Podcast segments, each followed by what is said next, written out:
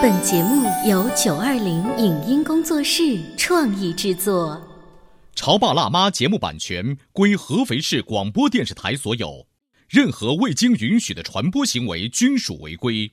欢迎与九二零影音工作室沟通合作事宜，电话零五五幺六三五零九三五六。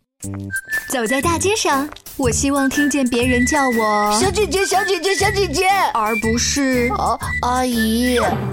但我最爱的称呼是妈妈。走在大街上，我希望听见别人叫我欧巴，而不是大叔、大叔。但我最喜欢的称呼是爸爸。我是辣妈，不是老干妈。我是潮爸，不是太阳能浴霸。八零后时尚育儿广播脱口秀，潮爸辣妈。本节目嘉宾观点不代表本台立场，特此声明。美育也称审美教育，是使孩子掌握审美基础知识，形成一定的审美能力。那么，什么是美育？它仅仅只是学画画、学音乐的代名词吗？美育对于孩子成长的重要性可以归结为哪几点？为什么说日常生活是美育的丰富源泉？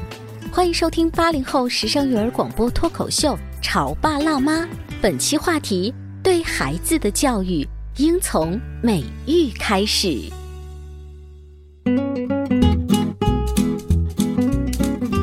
迎收听八零后时尚育儿广播脱口秀《潮爸辣妈》，各位好，我是灵儿。今天直播间为大家请来了大熊兰尼这个公众号的这个声音主理人哦，大熊兰尼，欢迎你。好，灵儿好，大家好。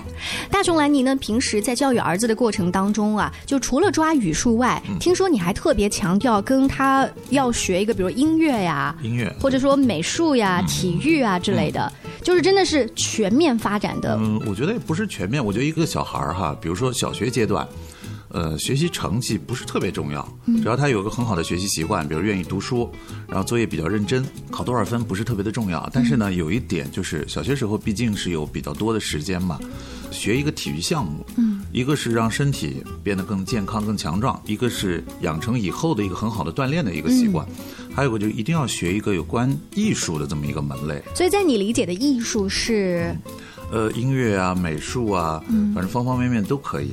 这个原因是因为你自己觉得自己没有什么艺术细菌吗？所以想让儿子以后，比如至少穿衣服打扮啊，帅气一点呢？还是因为为什么会有这样子的思考？我在我小时候那个年代，那个时候几乎没有什么兴趣班。我们那个时候要要上的话，只有去少年宫。嗯，我学过一点国画，学过一点围棋，然后很快我们那个少年宫就拆迁了。哦，我那个时候没有觉得好像自己必须得学这个，都都是家长让你去学的。后来我就觉得这个小孩的学习现在太枯燥了。嗯，还有一个很重要的是。呃，我觉得中国的小孩创造力不够。嗯，首先那种课堂教育把他的很多的创造力、想象力给遏制住了。嗯，还有一点就是艺术方面的东西才能让一个人所有的能量真正的能够释放出来。嗯，所以你带着今天的这一个对于呃教育的一个想法，就除了语数外之外，要强调一个艺术的学习。我也请到了一位专家哈，徽之美术的婷婷老师，欢迎你。大家好。婷婷刚才听我们的这个大熊兰尼在介绍他对儿子的教育，其实他的儿子今年已经六年级了。就是如果这个时候再抓美育的话，会不会有一点迟了？在你看来？呃，不会，不会，不会，多大都不迟。那如果六年级的孩子这时候抓美育，应该已经不是涂鸦，对不对？就是感受色彩，是不是应该走进博物馆呐，带他看一些什么世界名画之类的？博物馆，然后还有我觉得生活当中其实也有很多的点啊，就是比如说。很多地方都可以看到日出跟日落，还有那个呃阳光，然后就快日落的时候，包括我们合肥快日落的时候，然后那个逆光的那种感觉就本身就很漂亮。或者有哪天的时候，合肥天气好一些的时候，然后那个蓝蓝的天，然后再配上那个冬天，因为那个树的话叶子都落了，所以暖色配上冷色都很漂亮。其实很多生活中的美就很漂亮了。所以你是很同意刚才像这位家长为代表的他提出的。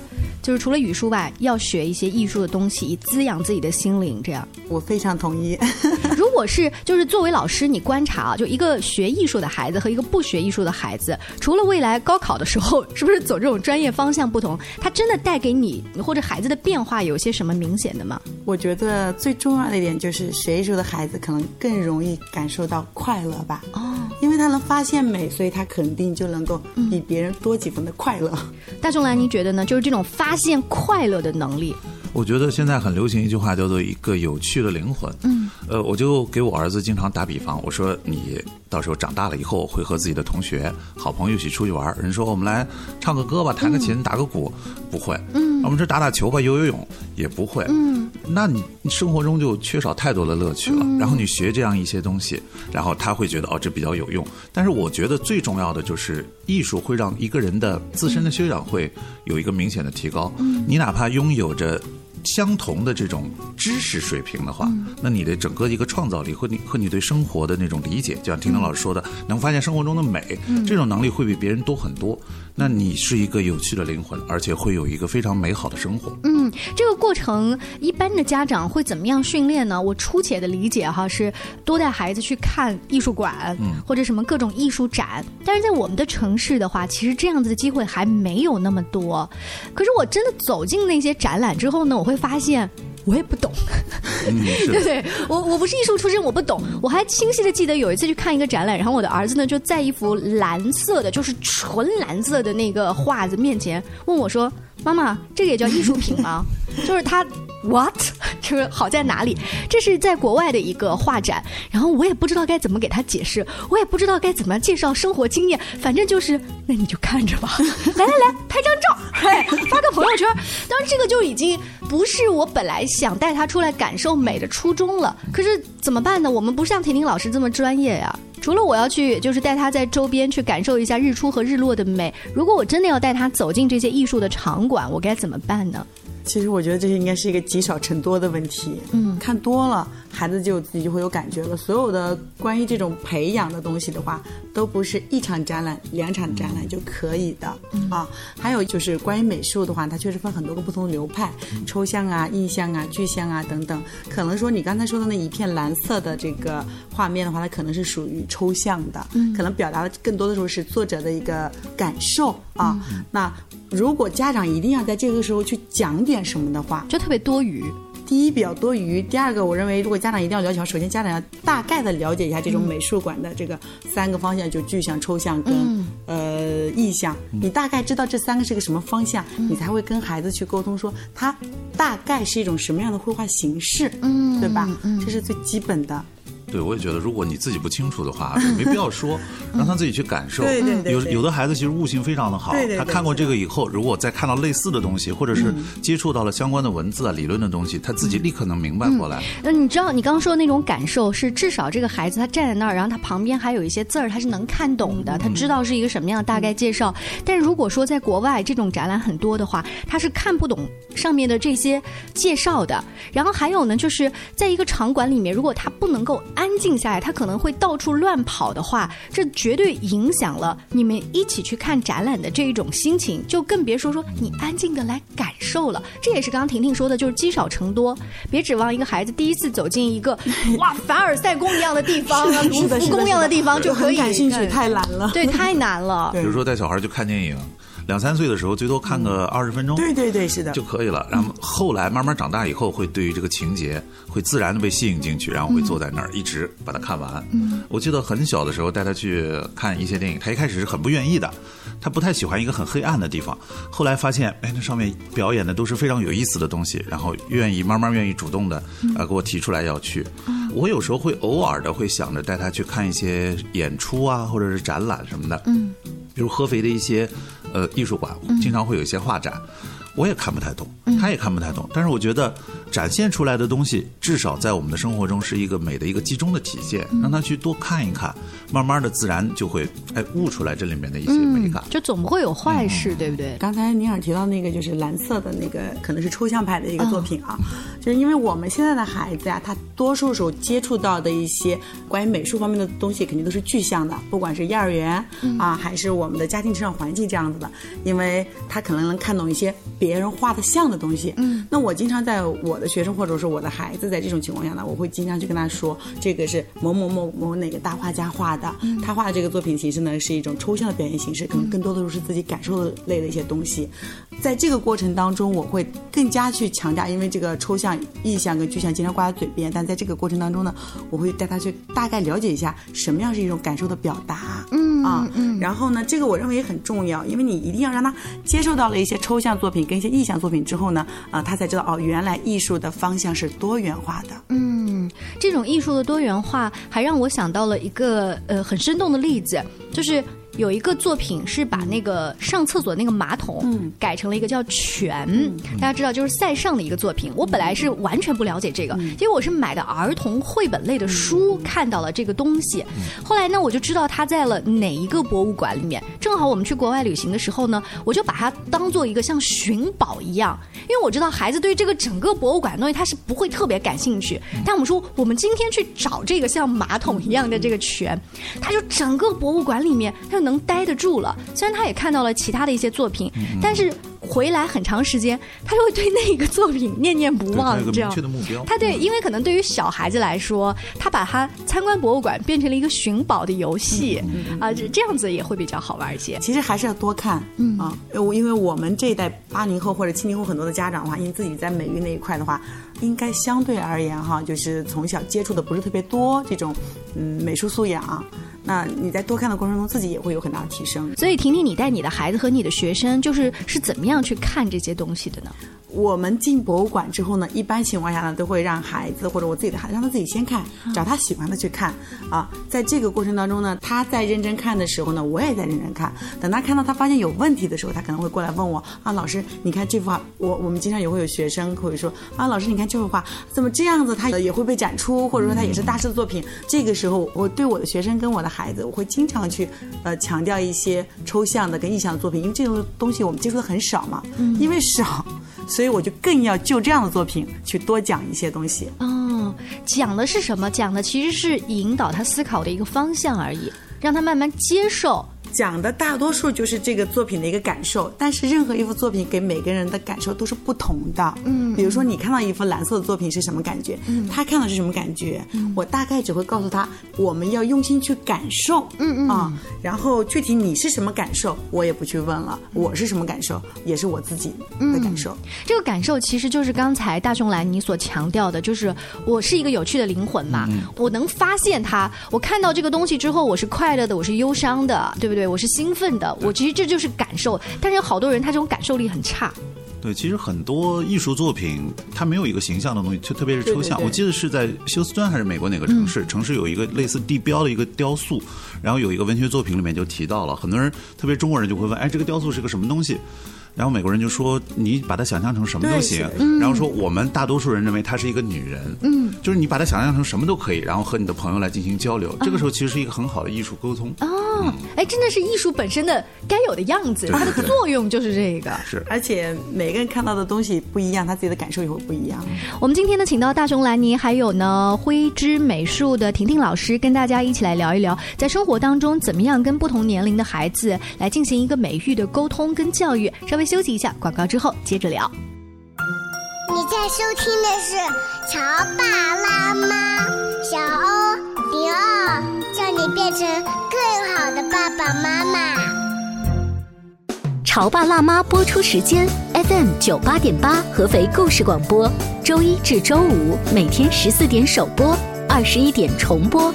网络收听，请下载荔枝 FM、蜻蜓 FM、阿基米德、喜马拉雅。中国广播以及苹果 Podcasts 搜索“潮爸辣妈”订阅收听，微信公众号请搜索“潮爸辣妈俱乐部”参与节目互动哦。关于和孩子沟通呢，我是想先处理好彼此之间的情绪，然后再去搞定他具体的问题。我们家长经常在一起讨论，怎么样从小才能培养好他的学习习惯。我是后来通过学习才发现，孩子行为背后是有另外一种需求的。陪你一起吐槽养育熊孩子的苦。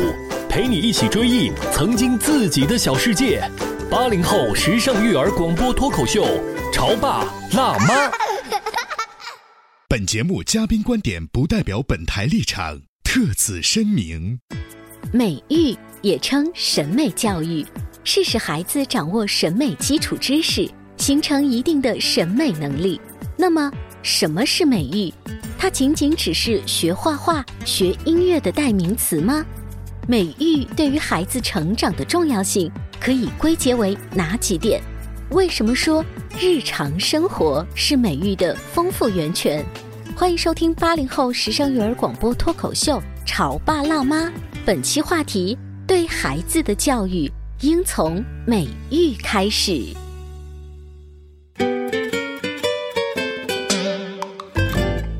广告之后，欢迎您继续锁定《潮爸辣妈》。我们的节目通过微信公众号搜索“潮爸辣妈俱乐部”，或者在荔枝 FM 当中搜索“潮爸辣妈”，都可以订阅收听。今天请到了大熊兰尼这个微信公众号的声音主讲人哈，大熊兰尼老师，欢迎你。大家好。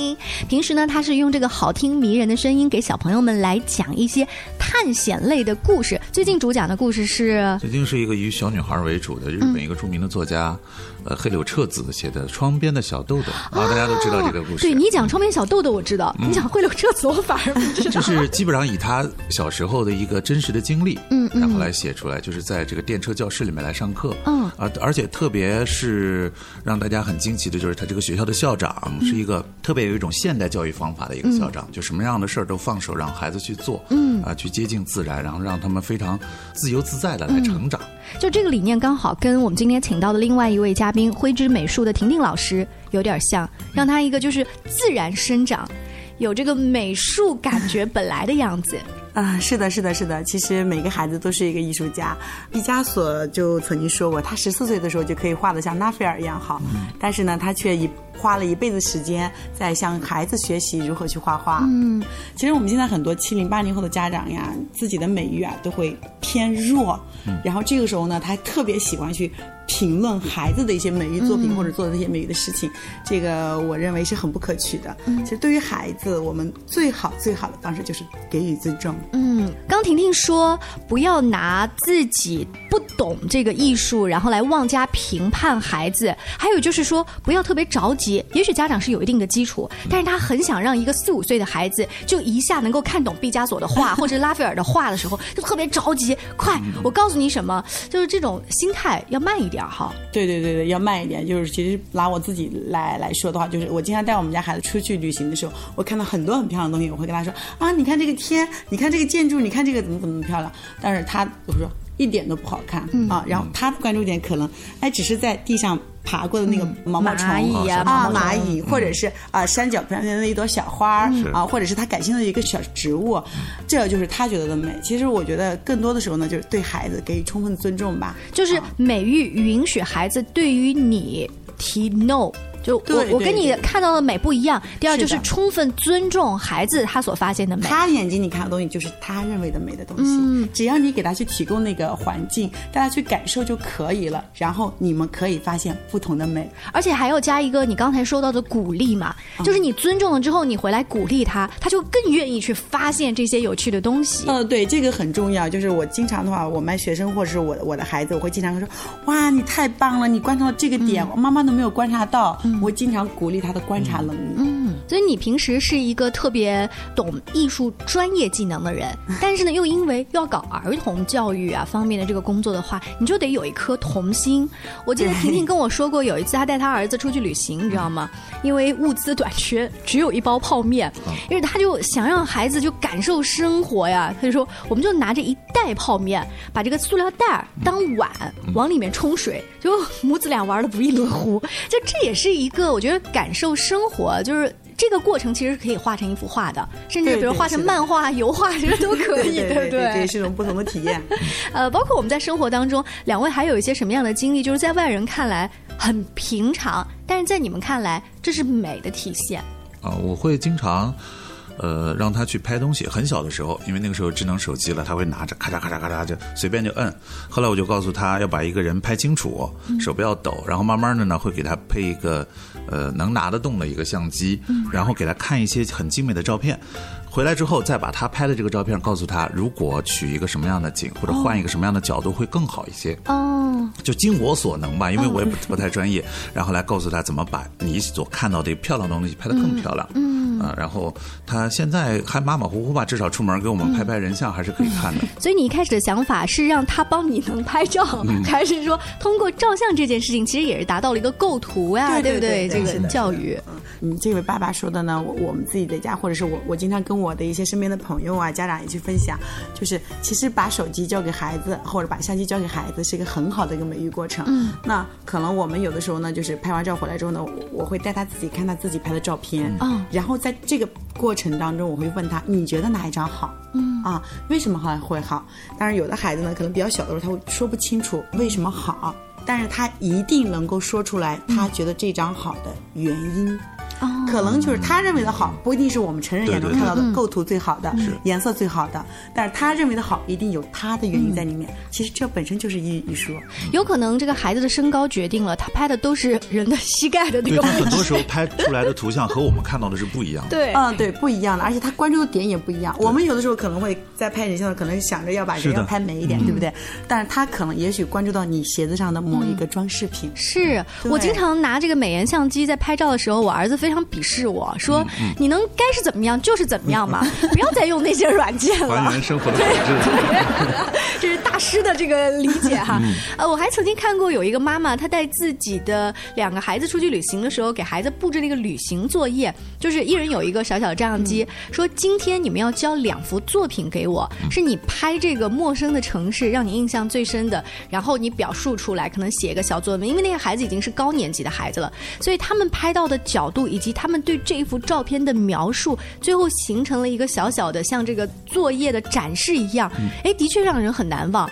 但是后来我就问这个妈妈：“是整个七天的旅行你都在布置这个作业吗？”她说：“也不是。你会发现孩子的新鲜感啊，就那几天，可能前三天我会让他玩这个游戏，后四天我要想别的招了。”对，真的是这样。比如说学校会布置一些作文，然后带他出去旅行，说我们要写一篇有关旅行的作文。他当时会很兴奋的说：“好，没有问题。”然后晚上回来之后就不太愿意做这个事儿。嗯。就是觉得，哎，玩过了以后，嗯，再写一篇作文对他来说是一个负担性的问题了。嗯，这个时候其实你需要更好的给他引导一下，比如说玩到一个什么地方，你说你可以用一段文字，嗯，来把这个地方描述一下，然后再玩一个地方，再想一段文字，然后把这几段文字串起来就是一篇作文，他会觉得很轻松。嗯，就多少我们之前会要稍微做一点功课，然后对他进行一个引导，他会很乐意的来接受这种方式。我们绘画的孩子呢，他就会。用笔去记录很多他看到的东西，看到的世界，这个呢，我认为呢，就是在这个旅行的过程中呢，也是还是比较有意义的。